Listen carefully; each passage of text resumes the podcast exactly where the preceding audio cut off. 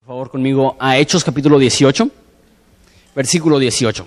18, 18. También queremos aprovechar para darle la bienvenida a los que nos están viendo por internet o los que están viendo esto por televisión en Ensenada. Sean bienvenidos.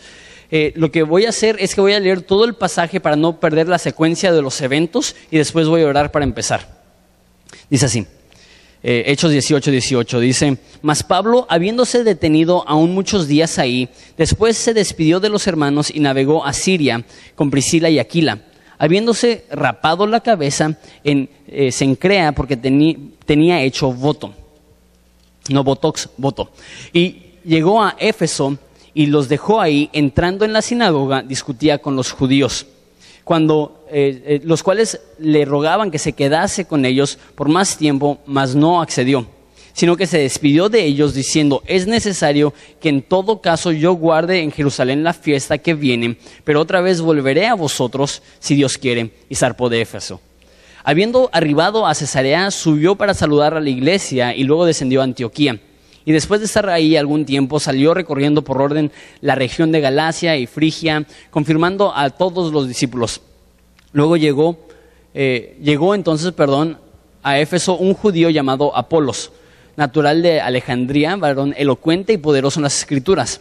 Este había sido instruido en el camino del Señor y siendo de espíritu fervoroso, hablaba y enseñaba diligentemente concerniente, concerniente más bien al, Señor, que solamente, eh, aunque solamente conocía el bautismo de Juan. Comenzó a hablar con denuedo en la sinagoga, pero cuando leyeron Priscila y Aquila, le tomaron aparte y le expusieron más exactamente el camino de Dios.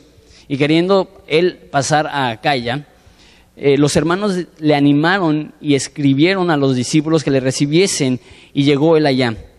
Fue de gran provecho para fue de gran provecho a los que por la gracia habían creído, porque con gran vehemencia refutaba públicamente a los judíos demostrando por las escrituras que Jesús era el Cristo. Aconteció que entre tanto que Apolos estaba en Corinto, Pablo después de recorrer las regiones superiores vino a Éfeso y hallando ciertos discípulos les dijo, "Eh, ¿recibieron el Espíritu Santo cuando creyeron? Ellos le dijeron, ni siquiera hemos oído si hay un Espíritu Santo. Entonces dijo, ¿en qué pues fueron bautizados? Ellos dijeron, en el bautismo de Juan. Y Pablo dijo, eh, Juan bautizó con el bautismo de arrepentimiento, diciendo al pueblo que creyese en aquel que vendría, y después de esto, y después de él, esto es en Jesucristo. Cuando oyeron esto, fueron bautizados en el nombre del Señor Jesús, habiéndoles impuesto las manos, y vino sobre ellos el Espíritu Santo, y hablaban en lenguas y profetizaban, y eran por todos unos doce hombres. Oramos. Jesús, te damos gracias por este pasaje. Eh, y aunque es un poco polémico y, es un poco debatido entre comentaristas y pastores y, y teólogos, Padre, ayúdanos a encontrar el principio fundamental que tienes para nosotros, que eso es ser personas llenas del Espíritu Santo. Padre, ayúdanos a superar nuestro orgullo o superar cualquier cosa que nos hace pensar que no te necesitamos, que nos hace pensar que solitos podemos sobrevivir en este mundo, que solitos podemos impactar esta sociedad, que solitos podemos tener un matrimonio que sobresale. Recuérdanos, Padre, que solamente es a través del poder de tu Espíritu Santo que podemos hacer estas cosas. Te damos gracias y te pedimos esto en el nombre de Jesús. Amén. Existen dos extremos. Un extremo es en cuanto a iglesias y en cuanto a individuos. Un extremo es una iglesia que se enfoca en las escrituras, que predica sana doctrina, que predica el evangelio, pero se enfoca exclusivamente en las escrituras, abandonando la obra del Espíritu Santo. Entonces hay iglesias y esas iglesias muchas veces son muy conservadoras, son muy tranquilas. Eh, una vez fui a una de estas y, no puedes aplaudir, no te puedes parar, no puedes hacer ciertas cosas porque son eh, muy reservadas.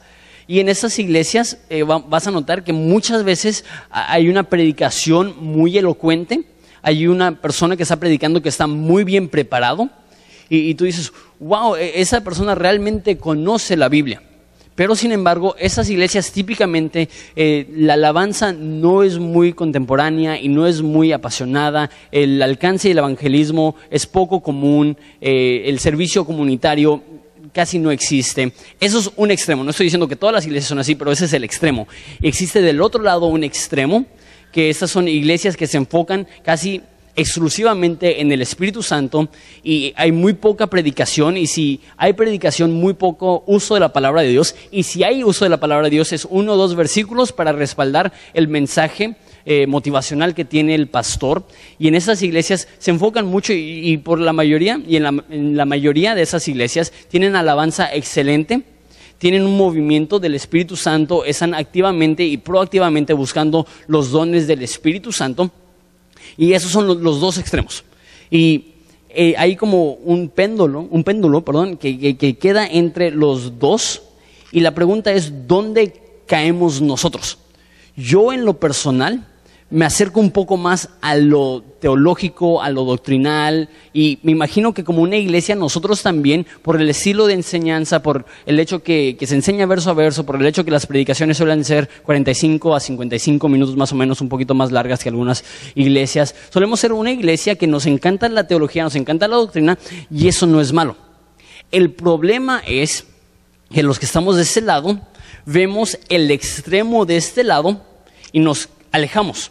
Es más, hay un libro escrito por Francis Chan que se llama El Dios Olvidado y habla de, nosotros, que nuestro afán de ser buenos maestros de la Biblia y en, nuestro discernimiento de los movimientos un poco desordenados, decimos, no queremos nada que ver con eso y olvidamos el rol del Espíritu Santo. Entonces nosotros tenemos que enfocarnos aún más en una predicación que nos lleva a recordar los dones del Espíritu Santo, a recordar el propósito del Espíritu Santo, a recordar la importancia de la adoración, porque si no tenemos cuidado podemos seguir en ese proceso y cada vez ser más extremistas, cada vez más extremistas, cada vez más extremistas y llegamos a ser aquellas personas que no están involucrados en el alcance, que no están involucrados en el evangelismo, que la alabanza no es muy apasionada. ¿Por qué? Porque adoramos a Dios con nuestra mente, pero hasta ahí nada más. Entonces quiero animar a esta iglesia a que continúe buscando formas de adorar a Dios, no solamente con la mente, eso es bueno. Obviamente la doctrina es buena, la teología es buena, pero es incompleta si solamente tenemos esto. Tiene que ir acompañado con hechos, tiene que ir acompañado con realidad, tiene que ir acompañado con devoción genuina. Hoy vamos a ver una historia de un hombre que tenía mucho conocimiento bíblico, pero no entendía ni operaba bajo el poder del Espíritu Santo. Entonces vamos a ver la historia.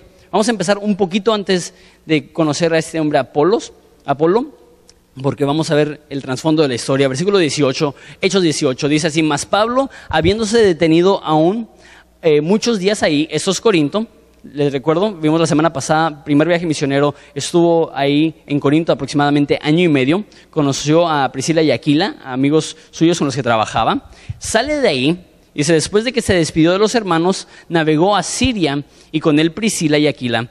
Y él nos dice, habiéndose rapado la cabeza en Sencrea, porque tenía hecho un voto. Entonces, eh, a lo mejor tú ves esto y tú dices, ¿qué tipo de voto? ¿Y por qué se rapó? Déjate explico. Este, había lo que se llamaba eh, el voto nazareo, que eso es para, manifestar tu compromiso con Dios, hacías tres cosas. No te cortabas el pelo y eh, no, no comías ningún producto de uva, entonces ningún jugo de uva, ningún vino, ninguna pasa, ninguna uva, ningún producto de, una uva. Y la tercera cosa es que no tocabas nada que, estuviera muerto. Entonces tú decías, yo, yo voy a hacer este voto por, no sé, un año, dos años, y si hacías un voto por mucho tiempo, obviamente te crecía muchísimo el cabello. Eso era el caso de, Sansón. Él tenía el, pelo muy largo, ¿por qué? Porque él, él tenía este voto desde que era niño. Y en toda su vida no se cortó el pelo, y en toda su vida no consumió algo que conteniera uva, en toda su vida no tocó algo muerto hasta que pecó en jueces y, eh, sí llegó a romper esas tres cosas, ese voto. Entonces, al parecer, Pablo había hecho este voto y no sabemos cuánto tiempo, pero lo que hacían es que eh, después de hacer ese voto, se rapaban y tomaban el mechón de cabello, lo llevaban a Jerusalén y lo ofrecían en el templo, ahí lo quemaban, como diciendo, Señor, aquí está mi, consagración como una ofrenda a ti, aquí está mi, fidelidad a ti como una ofrenda, aquí está el tiempo que estuve en esa consagración, recíbelo por favor. Entonces, él se rapa y va a ir a Jerusalén para hacer exactamente eso. Eh, dice, mira, versículo 18, y llegó a Éfeso y los dejó ahí, dejó a, eh, Priscila y Aquila en Éfeso, y entrando en la sinagoga discutía con los judíos. Éfeso es una ciudad increíble, es una de las ciudades más importantes en, en el Imperio Romano y es una de las ciudades más importantes en la Biblia. De hecho, es la ciudad más importante, diría yo, después de Jerusalén y después de Antioquía. Eh, es la eh, más mencionada en Hechos, después de esas dos iglesias, eh, la de Jerusalén y la de Antioquía, pero después de Hechos se menciona más que cualquier otra iglesia. Tenemos el libro a los Efesios, que es la iglesia en Éfeso. Tenemos la carta de Apocalipsis, que tiene una carta dirigida a los de Efesios. Tenemos primera y segunda Timoteo, que era Timoteo, el pastor en Éfeso. Entonces, y después también el apóstol Juan escribe primera y segunda y tercera de Juan también a la iglesia en Éfeso. Entonces, esta se va a convertir en una, iglesia importantísima y es una ciudad importantísima y la vamos a ver varias semanas. Entonces, la semana que viene les voy a explicar más a detalle eh, exactamente cómo es Éfeso. Y es interesante. La semana pasada vimos que ya no iba a ir con los judíos. Dijo, ya estuvo, dice que sacudió el polvo, yo voy a ir con los gentiles, con los que no son judíos. Aquí vemos que regresa a los judíos, que Pablo tenía tanto amor por su pueblo, que aunque él ya se había propuesto no regresar a ellos, él sigue alcanzando a los judíos. Versículo 20. Hablando de los judíos en la sinagoga, los cuales le rogaban que se quedase con ellos por más tiempo, mas no accedió. Qué raro, ¿no? Normalmente lo corrían, normalmente lo atacaban, y en esta ocasión no lo corren, no lo atacan, le dicen, quédate un poco más de tiempo yo creo que él se va antes de que cambien de opinión y lo metan a la cárcel porque ya tienen fama de hacer eso los judíos. Eh, ellos dicen, quédate. Él dice, mm, no, no, no accedió a eso. Pero se despidió de ellos diciendo, es necesario que en todo caso yo guarde en Jerusalén, en Jerusalén, perdón, la fiesta que viene. Entonces vemos que quiere ir a Jerusalén probablemente para ofrecer ese pelo eh, a Dios. Eh, es necesario en todo caso que yo guarde en Jerusalén la fiesta que viene, pero otra vez volveré a ustedes, si Dios quiere, y zarpó de Éfeso. Habiendo arribado a Cesarea, subió para saludar a la iglesia y después descendió a Antioquía. Ojo, la iglesia de donde era él, donde él originalmente estaba pastoreando, era Antioquía, y salió y visitó todas estas iglesias por un lapso, eh, dicen comentaristas de aproximadamente cinco años, regresa a Antioquía y esa es la conclusión del primer viaje misionero. Es como si yo hiciera una salida, saldría a todas las ciudades de México, regreso, se concluyó el viaje. Y nos dice, versículo 23, y después de estar ahí algún tiempo salió recorriendo por orden la región de Galacia y de Frigia, confirmando a todos los discípulos. Entonces, va de volada. Concluye el segundo viaje misionero está un tiempo en Antioquía, no sabemos cuánto tiempo, y sale otra vez. Sale en lo que se conoce como el tercer viaje misionero, el más largo de cuatro viajes misioneros que toma Pablo. Entonces, luego llega a Éfeso, donde, eh, más bien dice, llegó entonces a Éfeso un judío llamado Apolos, natural de Alejandría, varón elocuente y poderoso en las escrituras. Este tipo es fascinante. a mí me encanta la historia y nada más considerar unas cuantas cosas acerca de él es, está muy, pero muy interesante. Primero, lo, primero que nos dice e, es un judío. Ahora, ¿qué tipo de nombre para un judío es Apolos? Apolos no es un nombre hebreo, no es un nombre judío. Al contrario, Apolos viene de Apolo, que es el dios egipcio, más bien africano, del sol. Entonces Alejandría es eh, cerca de Egipto hoy en día, eh, más bien en el, estado de Egipto, eh, cerca de Cairo hoy en día. Entonces, ¿cómo puede ser que papás judíos le pongan a su hijo un nombre pagano, de un dios pagano? Esto nos demuestra que sus papás no eran judíos devotos, al contrario, eran judíos que habían apostatado de la fe, habían abandonado la fe de sus antepasados y no creían en el Dios de la Biblia y y era, e, era tan irreverente para un judío ponerle un nombre así a su hijo, porque para los judíos el nombre no era solamente la forma que identificabas a alguien, sino la forma que le describías. De hecho, los papás a veces pasaban un mes después de que nacía el hijo para ponerle el nombre, para asegurarse que el nombre concuerde con, con, el, eh, con la personalidad o el carácter del niño. Entonces, si el niño es muy alegre, igual le, le ponen alegre. O si el niño es muy llorón, igual le ponen llorón, así eran. Y el hecho que le ponen Apolos eh, demuestra que, que no temían a Dios, no tenían ninguna reverencia hacia Dios. Y de hecho, interesante, por eso se llama, ¿han visto la película Apolo 13? las naves espaciales se llaman Apolos, Apolo más bien por el dios Apolo, que es el dios del de, eh, sol.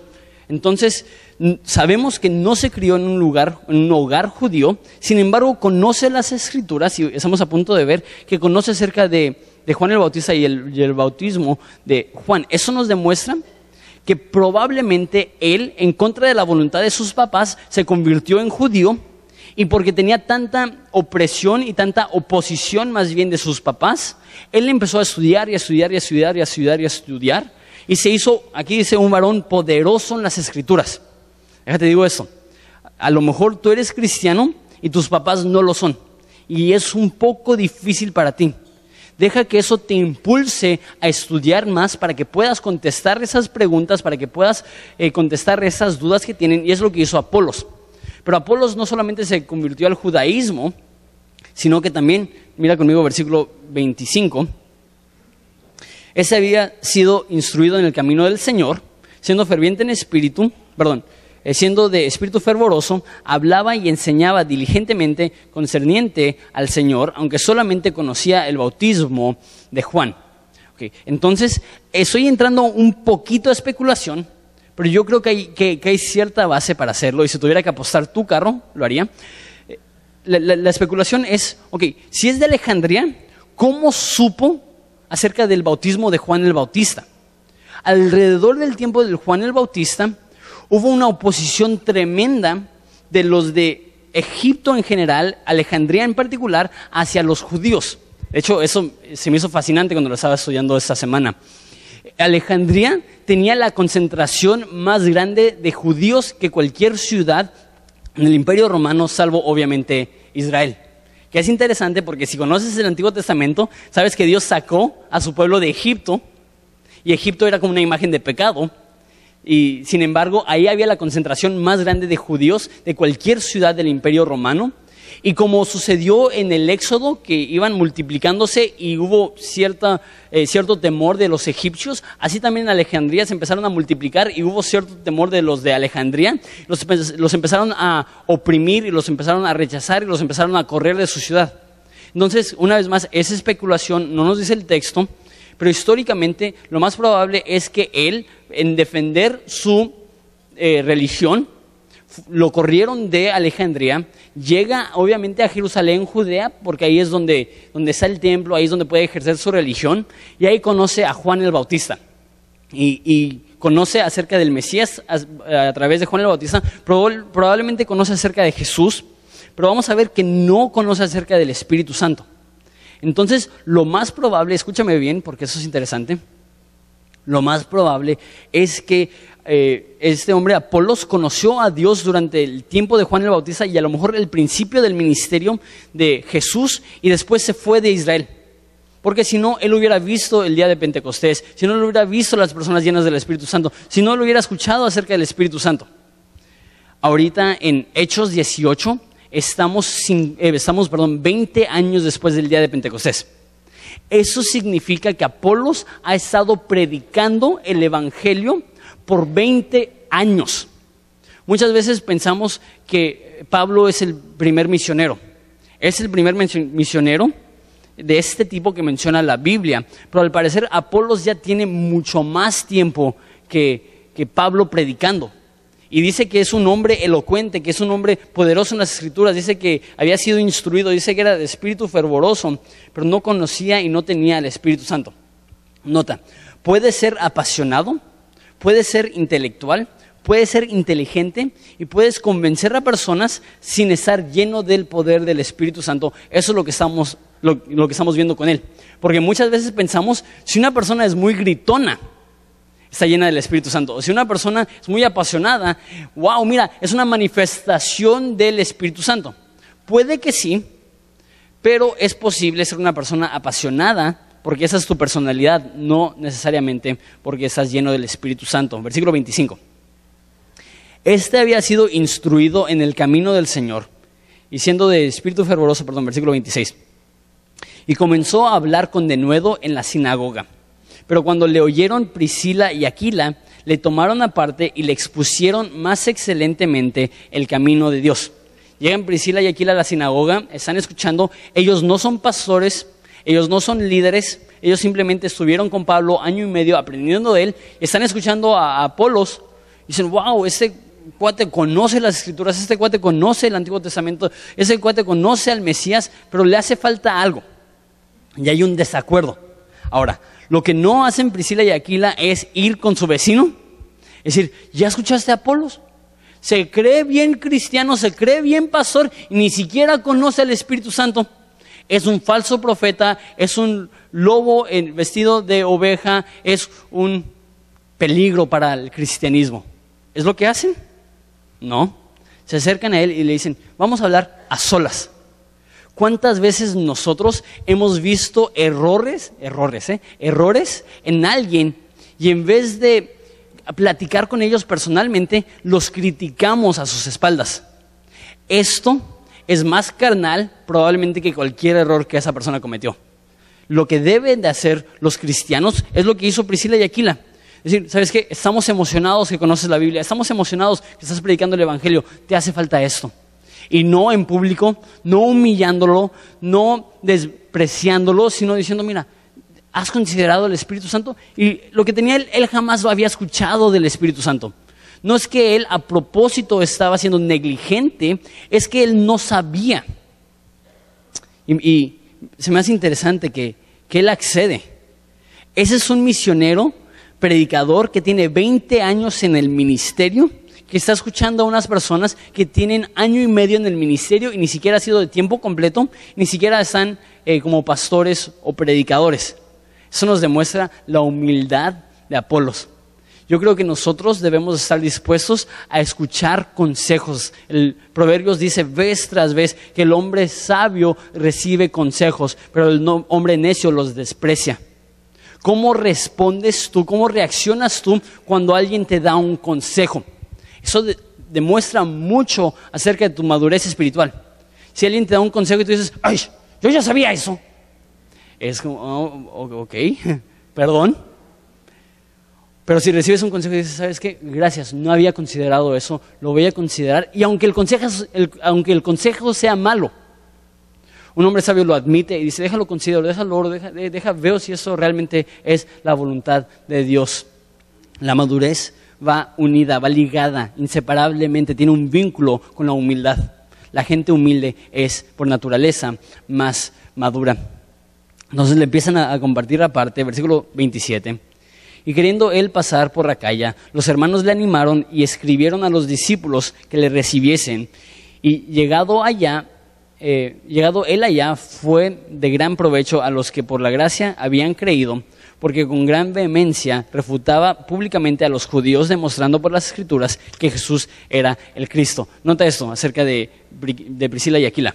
No solamente tienen un desacuerdo con él, sino que lo sientan en privado, le comparten su corazón, le dicen, ¿sabes qué? Se me hace que estás mal en esto y esto y esto. Pero después de eso, ¿qué es lo que hacen? Lo recomiendan. Lo mandan con una carta de recomendación. Ahora, hay muchos cristianos, para regresar al ejemplo que di originalmente, que están de este lado, que lo único que hacen es criticar, atacar y menospreciar a los que están de este lado.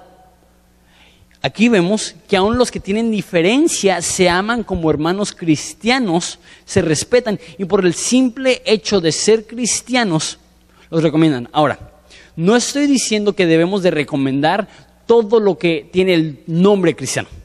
Porque hay cosas que tienen el nombre cristiano que no es el cristianismo de la Biblia, que sí hay falsos profetas, sí hay falsos maestros, y si recomendamos cualquier libro cristiano, cualquier programa de televisión cristiano, cualquier programa de radio cristiano, vamos a errar gravemente, pero no porque hay personas que son diferentes a nosotros significa que nosotros somos superiores a ellos o que no los debemos de recomendar. Y en Ensenada existe casi una rivalidad triste entre algunas iglesias, que es como, ¿quién tiene la iglesia más grande? ¿O quién tiene la iglesia más, con más influencia? ¿Quién tiene la iglesia? No, que Dios nos permita jamás tener esa mentalidad. Todos somos un cuerpo. Dios no, a Dios no le interesa la fama de Horizonte. ¿Sí sabes eso? A Dios no le interesa la fama de cualquier iglesia en particular, a Él le interesa la fama de su nombre y del cristianismo en general. Y eso es lo que hace. ¿Eres mi hermano cristiano? Sé que hay diferencias, sé que no estamos de acuerdo, pero por favor, cuando lo vean, trátenlo bien, por favor, recíbanle, por favor, escuchen su predicación. Tenemos diferencias, pero es un buen predicador, es una buena persona. En, esa ciudad hay, hay muchas personas que así siento yo. ¿Hay diferencias? Sí. ¿Hay diferencias grandes? Sí. ¿Son falsos maestros? No. ¿Son personas que yo recomendaría? Sí, totalmente. ¿Son personas que están haciendo una obra grande para Dios aquí en Ensenada? Sí, y debemos de celebrarlo. Ahora, la arrogancia es pensar que somos los mejores. Pensar que, no, no, yo recomendarte a ti, no, no, no, tú deberías de recomendarme a mí. No, que Dios, que Dios nos guarde y nos cuide de tanta arrogancia. Y, y que Dios nos guarde como líderes. Porque yo creo que eso es más común entre líderes que subconscientemente nos hacemos pasar como mejores que las demás iglesias. Créeme, Horizonte Ensenada, por más que la amo, por más que la quiero, no somos, no creo, la, mejor iglesia en Ensenada. Yo creo que estamos progresando y madurando. Yo creo que Dios ama con un amor intenso a esta iglesia y yo amo a esta iglesia con un amor intenso. Y sé que muchos de ustedes aman a esta iglesia con un amor intenso pero simplemente somos una familia más en la familia extendida de Dios que estamos intentando seguir la guianza del Espíritu Santo y hacer y tomar decisiones correctas. Por favor, Jesús dice, y no me quiero regresar al texto ahorita, pero dice en Juan 17, y ora, dice, que sean uno como tu Padre y yo somos uno. Una iglesia que se cree mejor que los demás es una iglesia que se cree mejor que Cristo. No podemos hacer eso.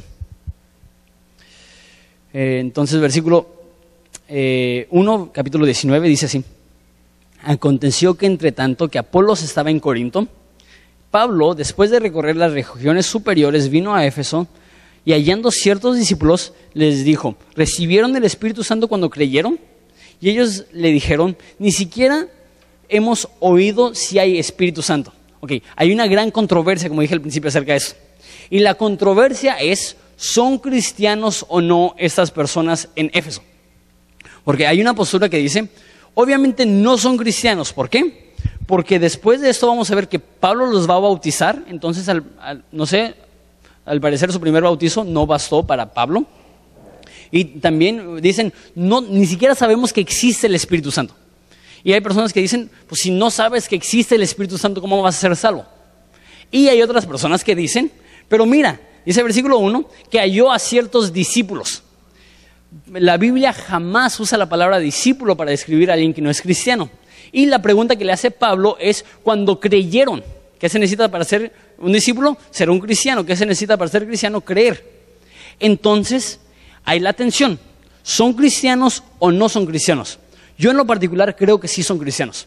No creo que Lucas usaría la palabra ciertos discípulos y no creo que Pablo preguntaría, eh, recibieron el Espíritu Santo cuando creyeron, si no son cristianos. Entonces, al parecer, esos son personas que han nacido de nuevo, pero que no han ni siquiera escuchado acerca del poder del Espíritu Santo. Ese es el problema que tiene Apolos. Mucha teología, mucha doctrina, mucha enseñanza, pero no está operando bajo el poder del Espíritu Santo. Y dijo Pablo, Juan bautizó con el bautismo de arrepentimiento, eh, diciendo al pueblo que creyese en aquel que vendría después de él, esto es en Jesucristo. Entonces el mensaje de Juan el Bautista crean en Jesucristo. Sin embargo, eh, dice la Biblia que cuando venga Jesús, Él nos iba a bautizar con el Espíritu Santo y fuego. Versículo 5. Cuando oyeron esto, fueron bautizados en el nombre del Señor Jesús. Y habiéndoles impuesto las manos, vino sobre ellos el Espíritu Santo y hablaban en lenguas y profetizaban. Entonces, escuchan esto y dicen, queremos el Espíritu Santo. Lo que hace Pablo es que les impone manos y pide que el Espíritu Santo caiga eh, sobre cada uno de ellos. Eh, quiero explicar eso porque hay, tantos conceptos erróneos y equivocados del Espíritu Santo. Y como digo, vemos el otro extremo, decimos, no quiero nada que ver con eso. Si el Espíritu Santo significa a con un tecladito, un cuate con un saco blanco tirando a un chorro de gente, eh, eso, eso no es lo que quiero. Pero ¿es, ¿es eso el Espíritu Santo? Bíblicamente no es lo que vemos. Entonces quiero explicar cuál es la función del Espíritu Santo. Eso se los he explicado, pero igual y si son nuevos, eh, va a ser nuevo. Y si no eres nuevo, es bueno recordarlo. Eh, el Espíritu Santo tiene tres funciones. Está con el mundo.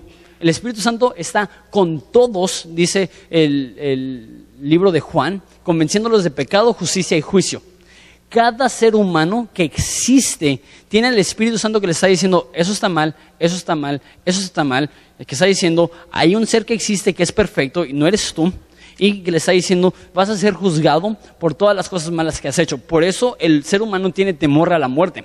Porque toda la vida le está diciendo el Espíritu Santo, vas a morir y vas a ser juzgado, y a menos de que haya alguien que te perdone, vas a ser eh, lanzado al infierno, y la gente sabe esto.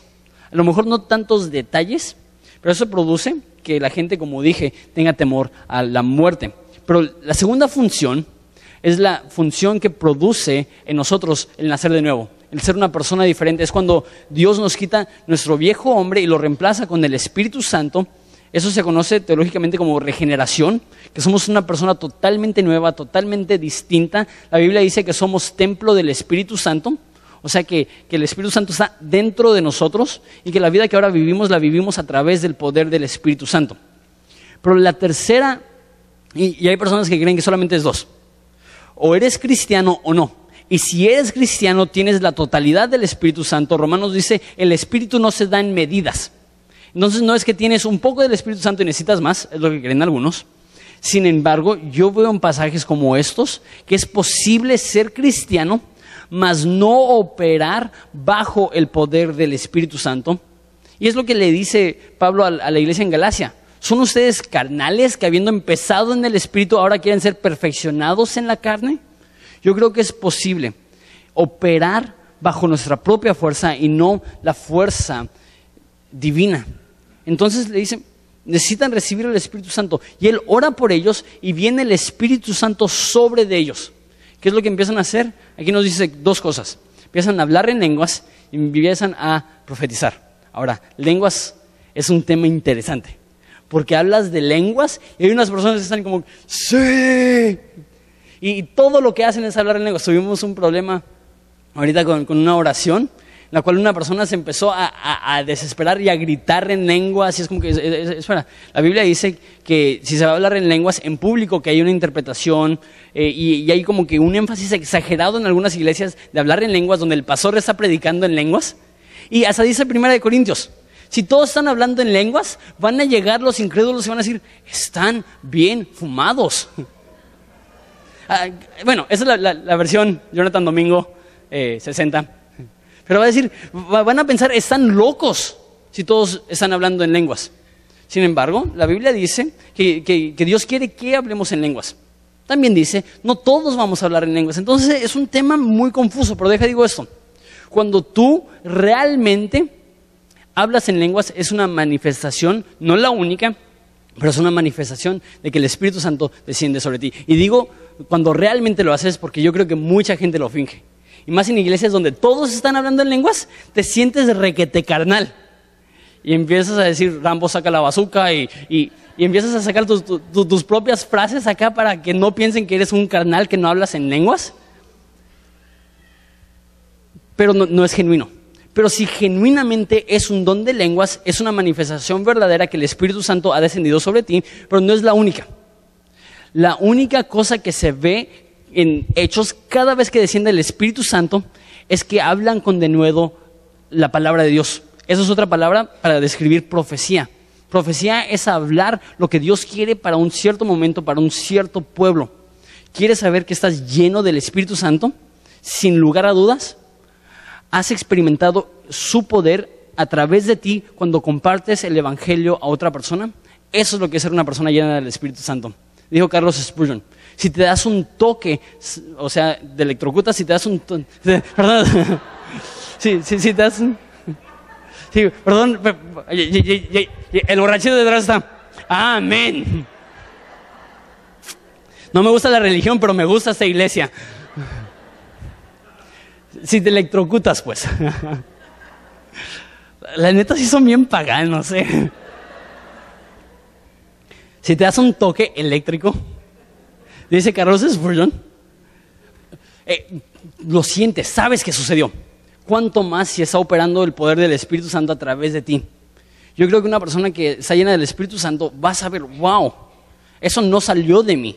Esa, esa palabra no era mía, ese concepto no era mío. Ese denuedo para predicar el Evangelio no salió de mí. Esa es la única confirmación segura. Hablar en lenguas es una de muchas, es buena. La Biblia dice que desea que hablemos en lenguas, aunque no todos van a hablar, pero el común denominador de todas las ocasiones que se ve la llenura del Espíritu Santo es esto. Me da risa. Cuando dije, si te das un toque, mi mamá fue la primera que... Jonathan, edítalo, edítalo. Eran por todos unos doce hombres. Ok, interesante. Muchas veces nos imaginamos el ministerio de Pablo como algo enorme. Que si está Pablo ahí, hay diez mil personas. Es un auditorio lleno. E, e, es un teatro lleno. Aquí vemos que eso está sucediendo tan solo con doce hombres. Hay un lugar para ministerio grande. Y vamos a ver que pronto van a llenar un, teatro eh, de 15 mil personas y le va a predicar a 15 mil personas. Entonces, hay un lugar para, eventos masivos, hay un lugar para, para, un alcance mayor. Sin embargo, no debemos de menospreciar ese concepto de grupos pequeños. Estoy tan feliz, la verdad, estoy tan animado. Nunca había estado tan animado con la salud de la iglesia y habían ciertas cosas que me preocupaban, si les soy honesto ciertas cositas que veía, ciertas discordias, ciertos eh, inmadureces, eh, no sé si es palabra, pero ya la inventé, eh, y, veía y me preocupaba, decía, pues a lo mejor es que, hay muchas personas que son recién convertidos y que tienen muy poco tiempo en el Evangelio y a lo mejor por eso es así, pero he visto algo. he visto cómo la iglesia está abrazando este concepto de que no es suficiente llegar a un evento cristiano, iglesia, irte y, jamás convivir con cristianos durante la semana. Que es valioso la comunión entre hermanos. Dice Salmos que es delicioso que los hermanos moren juntos. Y pensar que hace ocho meses éramos tres grupos en casa y ahorita son 21 grupos en casa. Digo yo, la iglesia está entendiendo eso, el valor del grupo pequeño el valor de salir de las hileras, entrar en círculos, salir de un monólogo, entrar a un diálogo, salir de una clase y entrar a una discusión teológica sana acerca de lo que dice la Biblia acerca de nosotros. Y estoy convencido que conforme progresamos en esto, la iglesia va a seguir madurando. No pienses que el cristianismo se trata de un show, el cristianismo es una, es una familia. Y para ser familia tenemos que conocernos, tenemos que servirnos. Y eso es la definición bíblica de comunidad. Yo te amo, tú me amas, yo te sirvo, tú me sirves, yo te apoyo, tú me apoyas. Eso es lo que es comunidad. Ahora, quiero terminar con la forma que empecé. Y si no estás en un grupo en casa, como dije, tenemos aproximadamente 21. En la mesa de información tenemos una libreta con todos los grupos en casa. Tenemos casi toda la ciudad representada, todas las colonias principales. Busca un grupo en casa. Pero quiero terminar con eso. ¿Cómo vamos nosotros como una iglesia como un conjunto y tú como un individuo en particular, en tu adoración de Dios, en tu búsqueda del Espíritu Santo, en tu uso de dones espirituales, en, tu fervor por Dios, en tu pasión por estas cosas. Como digo, nuestro estilo es enseñar la palabra verso a verso. Nuestro estilo no es hacer un show. Nuestro estilo no es apelar a las emociones de las personas. Nuestro estilo no es manipular a nadie. Si lo hacemos es un error, es un pecado, pero, pero no es lo que estamos intentando hacer. Entonces yo, yo creo que en eso vamos bien. Veo que la gente llega con sus Biblias, veo que la gente está estudiando, he tenido conversaciones con personas y digo, wow, están progresando en su entendimiento de la palabra. Mi pregunta es, ¿cómo vamos en nuestra adoración genuina? ¿Cómo vamos en nuestro compromiso personal? ¿Cómo vamos en nuestro eh, nuestra relación con el Espíritu Santo, cómo vamos en nuestro uso de los dones del Espíritu Santo. Mi oración es que Dios eh, nos despierte ese apetito y esa hambre por utilizar los dones del Espíritu. Mi oración es que, cuando haya alabanza, que sea genuina, que sea de todo corazón, que, no seamos esa iglesia que la gente llega tarde, se va temprano. ¿Por qué? Porque yo nada más voy a escuchar la palabra de Dios. No, no, no. Venimos a adorar y sí venimos a recibir palabra de Dios, claro, pero también a responder en adoración. Si venimos a, ver lo que la Biblia dice acerca de Dios, claro, eso es de primera importancia pero también venimos a responder con gratitud por todo lo que nos has dado Dios, no solamente durante la semana, pero eternamente a través de la cruz de Jesucristo. No podemos ignorar lo mucho que nos ama y pensar que estamos aquí en, como dije, un club social. No, no, no. Este es un lugar donde Dios es exaltado, ese es un lugar donde el Padre es glorificado y ese es un lugar donde nuestras alabanzas van a llegar al trono de Dios y van a llegar como ofrenda grata, como olor grato. Nos vamos a ponernos de pie y vamos a adorar a Cristo. Mi, mi oración es que sea genuina, de corazón, reconociendo que Él es el único digno.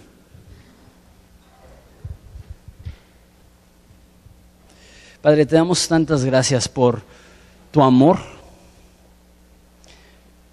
Padre, nos arrepentimos si hemos sido tan orgullosos que nos creemos mejor que las demás iglesias porque enfatizamos un poquito más teología o doctrina. Padre, la teología es buena, pero si no tiene, si no viene acompañada de la obra del Espíritu Santo, no es suficiente. La doctrina es excelente, tú nos llamas a, a cuidar nuestra vida y doctrina. Sin embargo, si solamente sabemos conceptos, más no hay amor en nuestra vida, ¿qué somos? No somos nada. Eh, porque el conocimiento envanece, más el amor edifica. Padre, ayúdanos a tener un amor genuino por ti. Que nuestra copa rebose con alabanza genuina. Y que se note estamos agradecidos por un Dios que nos ama con todo su ser y que nosotros queremos corresponder ese amor amándote con todo nuestro ser. Perdónanos si hemos ido a la Biblia para aprender a debatir. Perdónanos si hemos estudiado la Biblia para aprender más conceptos. Ayúdanos a llegar a la Biblia para conocerte a ti, el único Dios verdadero. Ayúdanos a llegar a la Biblia para saber quién eres y responder con adoración gozosa. Te pedimos por nuestras ofrendas y diezmos, te pido que lo multipliques, que toques a muchas personas, que hagamos todos la obra del evangelista y que nosotros como una iglesia en general te exaltemos. Te damos gracias y es en nombre de tu Hijo precioso que pedimos esto. Amén.